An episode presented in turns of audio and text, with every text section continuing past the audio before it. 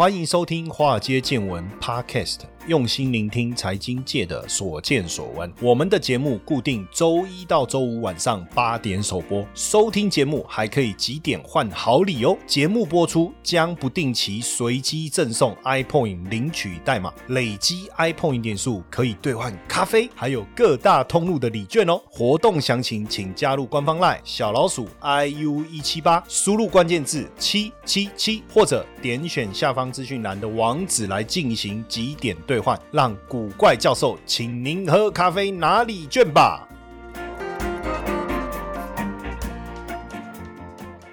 好，大家晚安，欢迎收听我们今天的节目哦。我是古怪教授谢承彦。那当然，呃，最近整个疫情的情况啊，似乎没有如我们想象的。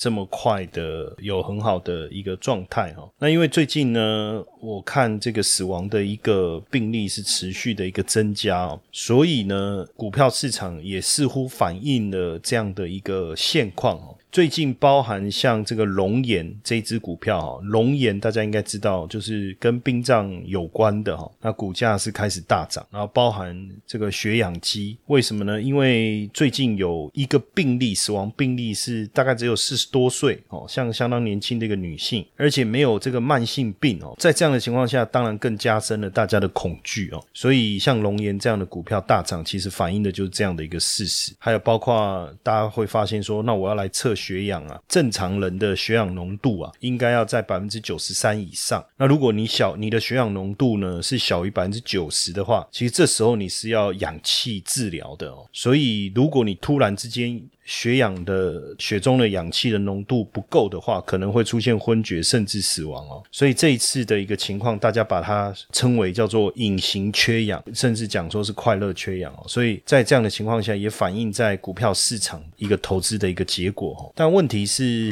如果像这样的股票，我们到底可不可以顺着市场的这样的一个情况来去做投资？这个也是我们今天想要跟大家讨论的哦，因为。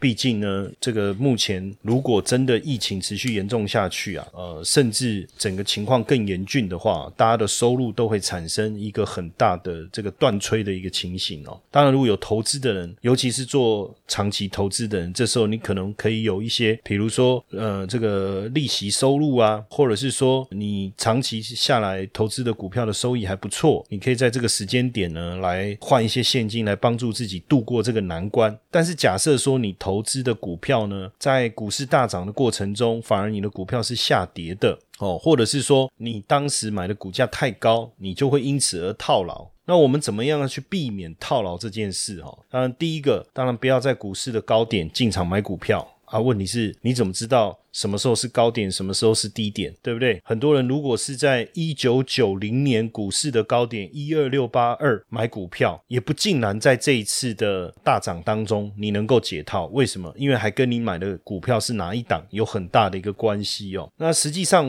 呃，我在一九九八年开始进入股票市场哦，在当时两千年，当然你说很多股票早就已经超过两千年当时的高点，但是你要知道，像我那个时候我买的股票是力霸。大跟开发，你不要讲套牢。你如果套牢的意思是说什么？意思就是你去刷本子，你的本子还在。套牢就是一种希望啊，至少你的股票还在啊。也许今年你还是没有办法解套啊，明年也不行，再过十年有没有机会啊？但是我当时买的股票是什么？是力霸跟开发。当然，那个两千年那个时候股市大跌，实际上我就卖掉，我五十五十几块买的，我都还记得。后来二十几块我把它卖掉。但是如果你你想一想，如果那个时候没有卖的话，报到现在也没办法报哈，因为股票早就都不见了，因为呢下市了，所以呢你要避。免股票被套牢，当然第一个你一定要避免会下市的股票啊。老师的公这嘛，滚生球呢？如果我知道它会下市，我会去买它。哎，说的也是啊，对不对？如果我知道它会下市，我去买它，那我真的是潘娜。哎，但是话不能这么讲啊。之前有一档股票叫做茂德，我不知道大家知不知道这一只股票哦，就是也是低润的，对不对？记忆体大厂叫茂德。然后呢，我呃我还记得那时候它的股价一直跌，跌到一块多。然后呢，呃，我去录一个节目，然后那个主持人他就手上有一些帽的，但已经跌到一块多了。那我问你，大部分人的想法会是什么？啊，这么便宜，为什么不能买？对不对？那这个主持人他就问我说，这个股票该怎么办？他说他手上还还有很多，然后现在要卖好像也不好卖。重点是什么？重点是他弟弟在这一家公司上班，然后呢，他就问他弟弟，这档股票可以报吗？好，然后他弟弟就很生气，说如果你们不想持有，你就通通卖出来，我来接。就他弟弟就这样讲，他就问我说，那我到底要不要卖给我弟？我说，那你是爱你弟还是不爱你弟？哈，你跟你弟的感情是好还是不好？他说就是还不错啊，当然啦。我说那如果这样，你就要不要就自己默默承受，就这样子就好，你不要卖给你弟。可是他弟在里面上班啊，胸有成竹啊，信誓旦旦啊，说卖给他这样。我说我不知道哎，我说其实这个这家公司已经出现很大的问题。当然后来他有没有把那个股票卖给他弟，我不知道了哈。但是最后这股票确实是下市哦。所以如果一个会下市的股票，我真的觉得还是不要开玩笑哈，还是不要开玩笑。但有时候有些股票它没有下市啊。它还在市场上啊，哪一档股票呢？如果这一档，我不知道大家手上有没有这一档股票。如果有的人心里面肯定很有感，这一档股票叫宏达电。那这一档股票呢，说说起来，我我跟它之间确实也有蛮大的一个渊源的哈。在我都还记得那时候，在二零一零年的时候，那时候我还在社区大学有开课，那我常常会办这种所谓的这种校外教学，带大家去参观上市贵公司。所以二零一零年。那时候宏达电的股价呢，差不多在三百多块的时候呢，我就觉得说，哎，其实这是一个蛮好的机会，看能不能联络看看。然后我们就呃，我忘了是一台游览车还两台游览车。那时候我们就到桃园宏达电的厂，我们去参观。那时候我觉得这是一家很棒的公司，HTC，它的手机呢开拓到全世界，这是过去除了这个宏基跟华硕之外，台湾的自有品牌走上全世界，这是我觉得是一件很不得了的事情。然后呢，很兴奋嘛，那我。好不容易刚好有这个机会联络上他们公司，那我们就到这个宏达店去去参观。参观完以后，当然我对宏达电也很有信心，哦，很有信心，因为他们公司的这个高阶主管也出来接待我们，然后也带我们去参观他们的厂房。那时候我还开玩笑说：“哎呀，参观完能不能一人送我们一只宏达电的手机，对不对？”哈，当然不可能。那也参观他们的这个无尘室跟他们的自动化设备。呃，那时候呃也对他们很有信心。我所以，我那时候也在部落格，那时候还有部落格，我在部落格就发表了一篇文章，在讲有关于宏达电的发展以及我们对它未来的看法。那那那个时候，宏达电呢，股价大概三百多块，在二零一零年那时候，后来宏达电当然就一路大涨，一路大涨，涨到一千三百块钱，我们也感到很兴奋嘛，哈，因为毕竟这么好、这么大的一个公司。但是呢，呃，后来当然就在就遇到了宏达电的经营也遇到了一些问题跟困境，它的故事我就不多说。后来宏达电呢就开始出现大幅度而且持续性的一个修正。那时候我记我都印象非常深刻哈，我们在社区大学有个同学，他在一千三之前。就买了宏达电哦，所以后来跌到一千块的时候，他又加嘛。人都是这样嘛，如果你一千二会买，你一千块一定会买。那后来又跌到七百多块，那时候他就跑来问我说：“老师，这个股票呢，你觉得我该怎么办？”就是说我之前。一千多块买，那现在已经跌到七百块。我说实际上啊，如果你你是一千块进场，跌到七百块，其实你已经赔了三十趴了。就一个投资操作者而言，我们分成两种想法。第一种想法是我是一个短线趋势操作者。之前我在节目有跟大家分享过趋势操作跟价值投资两者的不同。我说如果我是趋势操作者，我早就应该停损出场。Maybe 我设设立一个我的出场机制是，我操作的资金亏损掉百分之十，我要离场。这是。是一种很简单而且很明确，也不会有什么悬念的一种操作方式哈。那可是问题是，假设这个人他是价值投资者呢？可这里面说也奇怪了，就变成说他你在买它的时候，你如果说你今天在三百块去买这个宏达电，然后你用价值投资的思维，或许我还能接受。但是当你在一千二、一千三或是一千块去买宏达电的时候，到底你用什么样的思维去讨论这个价值投资？所以我觉得，如果真的是在这个价格上去做价值。值投资的操作的时候，实际上也偏离了价值投资本身的思路，应该有的核心的思维也是不对的。所以不管怎么样，你其实都应该去调整这支股票。我就这样跟他讲，语重心长啊。而且他问我这个问题，我相信很多人当时有兴趣，所以我也在课堂上再把我的回答很详细的跟大家说了一遍。那我想说这样应该就就 OK 了吧？哈，结果没想到后来这个宏达电继续跌，然后他会跑来问我，又跑来问我，我说哎，结果你没有卖啊？他说没有，我后来还加码。我想说一千二买了一千都买了，七百块有什么好不能买的？那所以后来在跌的时候，哎，他又跑来问我，那我就说哇，这个真的真的很难解了嘛，因为一千二一千，然后七百现，然后后来跌到五百多块，然后他想说哎，看要反弹了，他又加码，然后后来跌到三百多，他又跑来问我，我说我真的不知道该怎么去回应你这件事情。那所以因为这个其实已经很难回答了，对不对？说真的，你如果是你这时候你要怎么回答他，对不对？因为我也不晓得，我就想说已经跌这么深了，那三百块搞不好就要反弹了。但是我我只能跟他说，呃，我从整个产业的发展跟他目前整个公司整体的状况来看，我其实不是很乐观哦。我我只能这样告诉他，剩下的操作的思维其实就要由他自己来决定。就是后来那个学期结束，因为这个时间已经过很久了，大家知道，二零一一年，然后一路到三百多，这时候已经二零一二年了。但是后来他就没有再出现，也就是说，这样上了很长一段时间以后，他就没有再出现。当然，我也就没办法再去了解他的情况。可是他没有出现的那个学期，哎，突然有一个有一个富人，我可能要讲。呃，富人或是太太或一个妈妈吧，我我就在形容她的身份了哈。然后他就跑来跟我聊天，他说：“哎，谢老师你好，我是那个某某某他太太。”然后我想说某某某，我我对他的名字没有印象，因为同学来上课的时候不会告诉我他是谁。然后我们上课也没有点名嘛。他说就那个宏达店哦哦，那我知道了哦，就是那个学长哦，怎么怎样？我说那他还好吗？他说哎，他说他也不知道该怎么说。那因为他就说，自从他上了我的课以后，就一直直在赔钱，就来社大上课以后一直在赔。钱，尤其是宏达店，他就一直跌，一直买，那他就觉得很生气啊，就说为什么你去上投资课程，结果越上越糟糕，这样，所以他就决定亲自好好的来上我的课。就他上完以后啊，第一堂就跑来跟我说谢谢，他说他知道问题其实不是在我身上，是在她老公身上，因为他说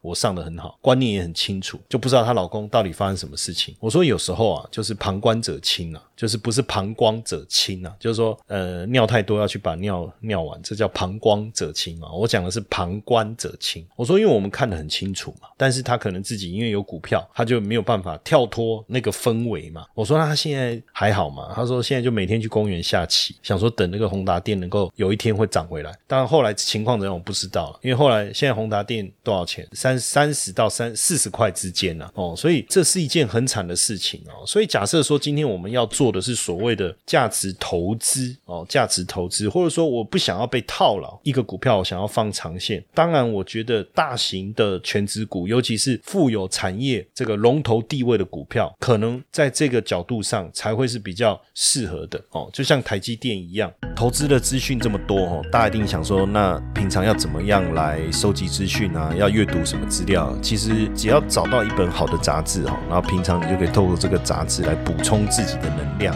当然听好节目也是很重要的，华尔街见闻对不对？好节目很重要。但如果你想要再多看一些资料怎么办呢？当然，我觉得《金周刊》是非常好的选择，应该是说首选。那我们现在呢，跟《金周刊》合作推出《金周刊》免费看一年的活动。哎，锦尼和你看看他爸，怎么会有这么好康的一个这个活动呢？那详细的内容方案是什么？哈？那大家加入我的赖好友小老鼠 i u 一七八啊，小老鼠 i u 一七八古怪教授的赖好友，加入以后你输入关键字 t o d a y 今天的英文啊 today 啦 today 啦就 t o d a y 好，那你就可以进去了解整个方案的详情哦。那因为金周刊免费让大家看一年的这个名额有限哦，所以大家动作要快哦，慢来你就减看。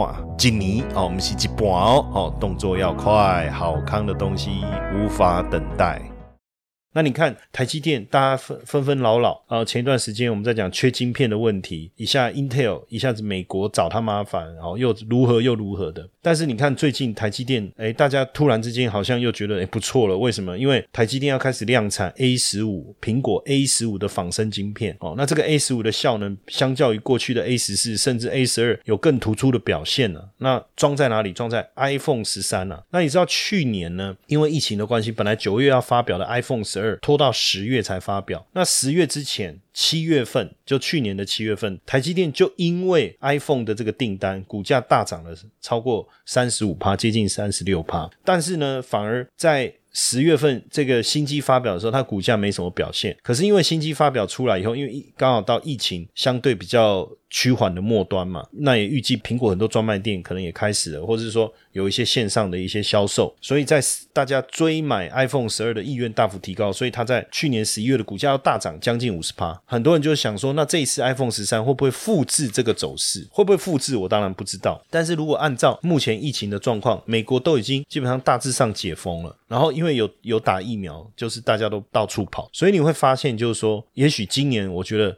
iPhone 十三的销售搞不好比 iPhone 十二更好，都不一定哦，都不一定。所以从这几个例子来看，你就会发现，如果你买的是宏达电，你这时候一定会很后悔当时为什么没有阻止自己，对不对？那如果你是买的是台积电，哎，两个股票，如果我们不要去看什么这个配股配息什么这一类的哦，除权息的概念，那同样都是在当时二零一零年那时候，台积电大概六十几块，我现在还还不讲这个配息的事情的话，光股价你就赚赚了。十倍了，哦，你就赚了十倍了。所以要怎么样去避免不要踩到雷？当然，第一个，我觉得。呃，你一定要买那个产业里面的龙头股哦，你一定要买那个产业里面的龙头股，甚至你要去确认这家公司它在这个产业地位上面是不是能够一直维持领先的地位。这个也是巴菲特在谈论所谓护城河里面讲的一个非常重要的观念嘛。那很多人会说，宏达电那时候不是也是炙手可热吗？但是你要去想，实际上它竞争的对手并不是在台湾，而是在国外。有苹果、有三星等等这些知名的手机大厂，可是台积电的对手是谁？放眼望去，目前应该是没有对手吧。所以这个就是我在讲产业的地位。光从这个地方，基本上你大概不用再特别去思考会不会有什么样的一个问题。而且如果我们仔细回头去看二零一二年、一三年那时候那个宏达电所传出来诸多的一些负面的一些讯息，你就知道这个公司其实已经开始产生动摇了。但你不能说风雨生信心啊，他们的风雨生信心呢，股价越跌你要越有信心，不是这个概念。那当然你就说在，其实我觉得一个比较简单的思维啦，就是说很多人会说老师你讲这个。其实也是放马后炮嘛，我说也没错啦，因为台积电现在涨了十倍了，我们回来要怎么讲都对，对不对？我们回来要怎么讲都对，没有错，我我承认是这样。那所以，我可不可以用另外一个更简单的方法哦？实际上，有人持续的在帮我们做一些挑选，比如说大家知道道琼，道琼的指数里面几档股票就三十只成分股。那我不晓得大家有没有在追踪道琼的成分股有哪些哈？那我把这因为三十只而已，我很快的念一下。呃，目前以道琼成分股来。讲，有苹果，有安静生技制药公司，有美国运通，有波音，有卡特彼勒，哦，这些都是全世界数一数二的大公司。有 Salesforce，这个巴菲特也有投资的，有 Cisco，有雪佛龙，然后迪士尼，然后有道士，有高盛，有这个 Home Depot，还有 Honeywell，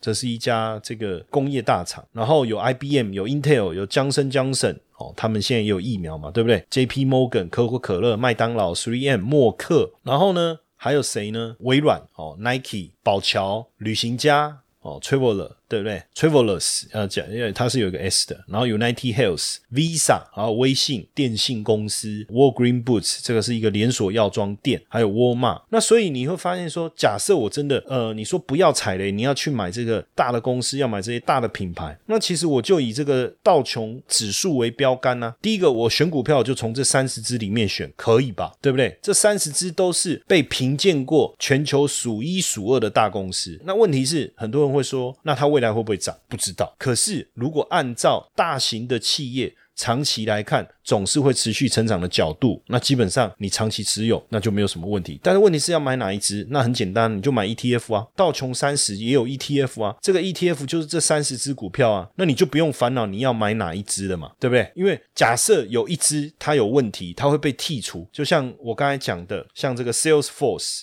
还有这个生技大厂安静，还有这个 Honeywell 也是去年八月底才被纳进来的。那谁被剔除了？艾克森美孚就被剔除了，雷神被剔除了，辉瑞被剔除了。那所以一个简单的方法嘛，那我就是以道琼这三十只股票为我的这个 stock list，我的选股清单嘛。那我就从这里面去挑我自己喜欢的。我有一个方法，我可能有一个方法，我怎么样去挑嘛？那你说老师，我也不是很懂，我也不知道怎么挑，那你就 ETF 就好啦。甚至有人怎么做，他就是直接用直利率的排序，在每年年底的时候去针对这三十只股票做做排序，他就去买直利率最好的，比如说五档，比如说有三十只嘛，那我去排序，我就排出来最好的那五只股票。好，就是我今年接下来的目标，那他就会年底的时候挑完，好，然后接着买进持有一整年，到隔一年的年底，他再用直利率再排序一次。那如果名单一样就续报，名单不一样就换股。哎，这也是一个很好的方法。而且这样子踩雷的可能性怎么样？就大幅度降低了。现在全球到底有多少人在这个交易股票，对不对？交易最热络的在哪里？就是华尔街的股票，纽约交易所、纳斯达克交易所等等，对不对？台湾的加权指数再热，我觉得也热不过纽约交易所或是纳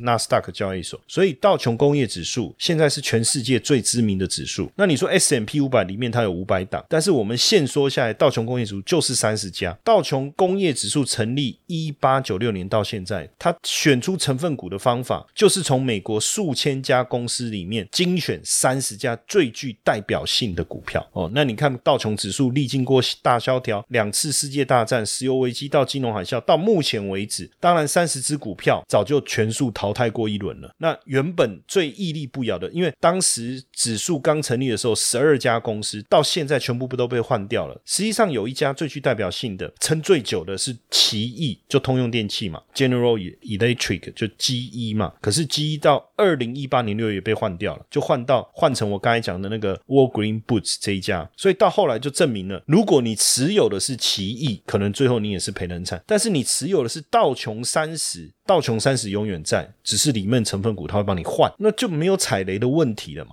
哦，就没有踩雷的问题，这样大家理解我的意思接下来就是我们今天的彩蛋时间，iPhone 领取代码 M 五四二四，活动详情呢，请到下方的说明栏观看。那当然，你其实很多人还是会觉得说啊，买 ETF 它可能报酬率各方面没有来的个股这么惊人。那我觉得我们也可以参考这本书，叫《不踩雷投资法》，它里面其实也列出了一些方法哦，去让你说啊，你不要踩雷。但我很简单的讲一下，因为毕竟这个部分呢，可能你要对财报啊要比较有深入的熟悉，要不然可能听下来你也会觉得对你帮助不大。呃，这里面讲到几个，比如说把呃无形资产，因为这个是一个提炼的一个过程，然后如果一直增加都没有摊销。也是一个问题，或是库存异常的增加，可能会隐含了公司损失的问题。还有，就太多的应计收入，你也可以讲应收账款，那是不是表示现金流有问题？或是资产负债表的品质恶化？那或是有些公司它一直在收购别人，一直在收购别人，那这时候就隐藏了一个地雷，就是说他收购别人，那一收购他的报表就好看了。那所以他是不是根本无心在经营，完全是靠收购来成长的？这个也要小心嘛。或是。这个公司有所谓的关系人交易，但这些东西一般人要查，我觉得没那么容易哦。但如果你懂的话，实际上这就是一个讯号。那有一些是会计师跟公司走得很近，我怎么知道他走得很近？我又不是调查局，对不对？哦，那还有一些就是公司的资产负债表跟公司的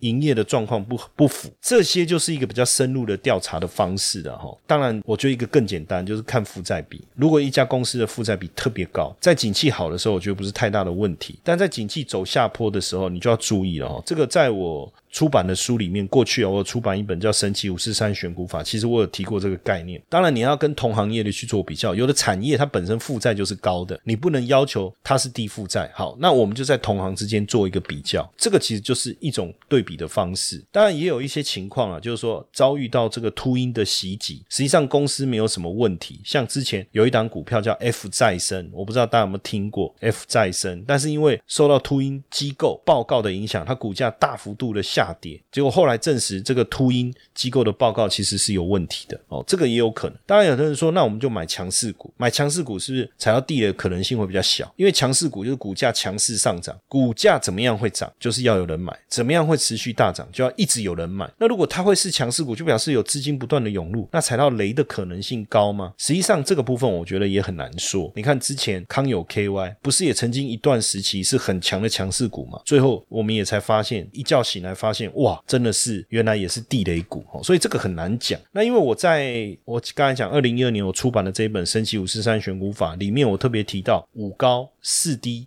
三独，那有机会我在节目里面，我我再继续跟大家分享。我特别想要讲的就是三独，独家、独大哦，或独特。实际上，这样的公司呢，你要踩到雷的可能性，其实就。相对会比较低的，我们就以波克夏的持股来看，波克夏呢，从一九六五年到二零二零年，平均报酬率是百分之二十。虽然很多人认为说去年巴菲特的价值投资法失灵了哦，但我觉得这个其实没有必要去，因为一年的操作不怎么样，然后要去这个去否定他的这样的一个操作方式。因为股市我们不会只投资一年吧？你想一下哈，呃，很多人可能在去年很很神，但是今年呢，对不对？或者他今年很神，那你觉得明年呢？后年呢？哦，所以我不会对巴菲特，或是或是我们讲波克夏，他在去年的表现不如整体的大盘，甚至还输给很多散户的情况下，我就去否定它。你要注意哦，像我刚才讲到的这个概念，就你要去找这种大型股，有护城河，然后又具备独大、独特、独家这样的一个公司的股票，实际上你也不用。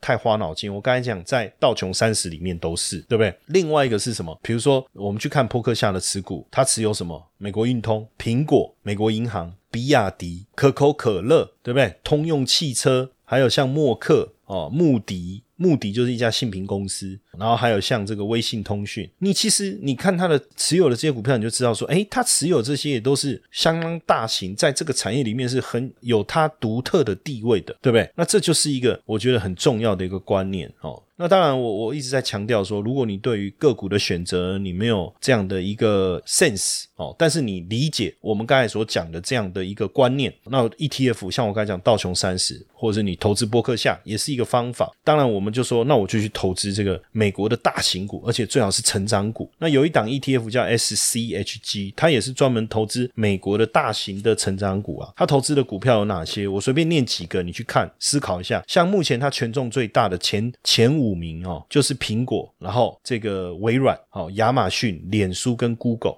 就阿发贝，还有那当然它它的前十大里面还有特斯拉，哈，那 Visa 啦、NVIDIA 这些，Home Depot、Master Car 啦、PayPal 啦、Adobe 啊、Netflix、Salesforce 啊、Broadcom 啊这些股票，还有 Costco 等等，你就会发现说，像这样的公司，它持有的就是大型的会成长的，那它会主动去帮你。等于他主动帮你过滤了嘛？那你又何必伤脑筋在那边烦恼说啊，老师符合你所讲的这些的标的到底有什么，对不对？那因为现阶段呢，我觉得我们在看这个整体的一个呃美国市场也好，台湾的市场也好，或者是大陆的市场也好，你会发现现在大陆的市场的基期相对是比较低的。那因为相对基期比较低呢，那也就带来一个很好的一个切入的时间点。那我过去其实也跟大家分享过这个新经济。的概念，那它里面呢就五十只股票，那这五十只股票都是在大陆各个领域数一数二的龙头。比如说，它持有谁？持有腾讯。哦，腾讯大家知道，互联网的龙头；阿里巴巴电商的龙头；美团。餐饮外卖最大的服务供应商；京东电商第二大，仅次于阿里巴巴；百度。网络服务最大的 AI 的服务商；未来就是电动车，对不对？网易。也是大陆知名的网络服务，还有拼多多，就是知名的团购网哦。小米集团全球前五大的智慧型手机哦，然后包括药明生物啦、吉利汽车啦、舜宇光学啦这些，比亚迪哦，对不对？我们刚才提到巴菲特也有投资的，然后呢，大陆牛奶的这个龙头企业之一蒙牛乳业这些，还有阿里健康，就是现在所谓的医药电商。好，西城这个我们以前也介绍过，现在是全球最大的线上旅游平台，还有包括百济神州、石药集团，哦，还有哔哩哔哩。Lee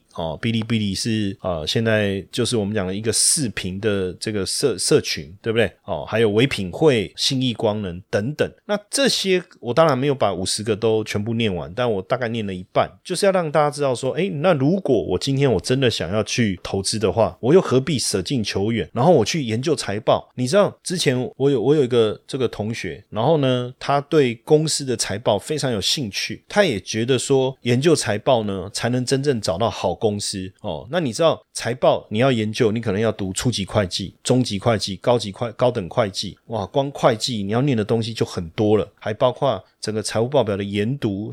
诸如此类的一些细节。那当然，我也很祝福他。那隔了几年以后，我也在想说，了解他在财报研究上，在挑选公司上有没有什么可以值得分享的。我说，哎，那你你对财报这么有兴趣嘛？哈，那这几年研究怎么样？他说不错啊。我说，那那应该挑到不少好公司。他说也还好。我说怎么会呢？你可是其实全球有很多公司，它的你如果用财报的角度去挑，应该能够挑到很多不错的。他说话是没有错，但是就是因为他后来研究财报研究的太深入了，后来直接就去考了会计师。他觉得这样比较快了哈，所以我的意思是说，假如你真的对这种会计的细节这么有兴趣，其实考会计师可能比做股票好，可能来适合。哎，对，现在也有很多会计师，这个股票也做得不错，所以逻辑也是这样。但是我常讲一个观念哈，我说台积电的财报要看吗？我说外商可能外资可能比你更在意，对不对？那你真的能挑出他的毛病，那你首屈一指了。你可能比四大会计师事务所的会计的所长都还厉害了，因为连他们都没有异议了嘛，对不对？哦，那我说像这个中华电信，它的财报你觉得要看吗？有什么好看的，对不对？不就是这样吗？所以你知道，像今年的第一季哈，我们就在看整个我刚才讲的这些大的这些大陆的这些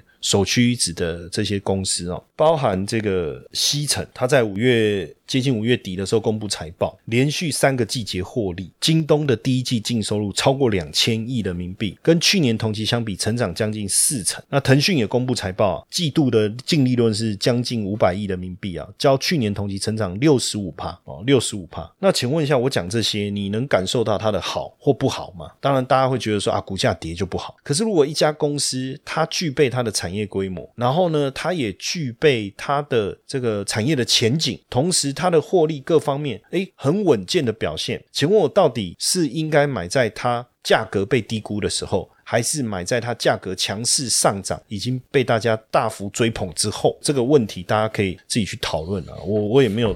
也也没有太多的想法，但是如果是我的话，产业地位确定，产业前景确定，那公司的获利相当稳健的，但是却因为某些政策面的影响，短期价格大幅度下跌的话，我会觉得是好买点。但是要买哪一只股票，我没有办法给你想法。但我觉得同样的，你就用 ETF 去。解决你的问题嘛？那我们刚才讲的这个新经济，其实台湾也有 ETF 啊，零零七五二啊，就是在投资这些标的啊，也是一个可以值得我们现在逢低来布局的一个方向嘛。因为如果整个入股未来在第四季有机会爆发的话，那布局的时间点是不是刚好落在五六七八这几个月？这个也是提供给大家做一个思考的一个方向啦，好不好？那当然，投资还是大家要要对自己负起责任哦。你自己就我们所提供的资讯。呢做一点点判断，好不好？OK，谢谢大家的收听，晚安。你听过一日币圈人间十年吗？去年一枚比特币只够买台二手的 Toyota，但现在的比特币价值可以让你换台百万超跑还有找。比特币看似有钱人的游戏，但其实小资族也能轻松投资比特币哦。输入英文字母 BTC，免费获得投资懒人包，告诉你如何小资投资比特币。听完华尔街见闻 Podcast，你是不是有很多话题想跟古怪教授讨论呢？华尔街见闻在 Mr. Box 开放语音互动喽，每周一到周五晚上十点线上直播开房，现在就下载 Mr. Box App 来和古怪教授聊聊天吧。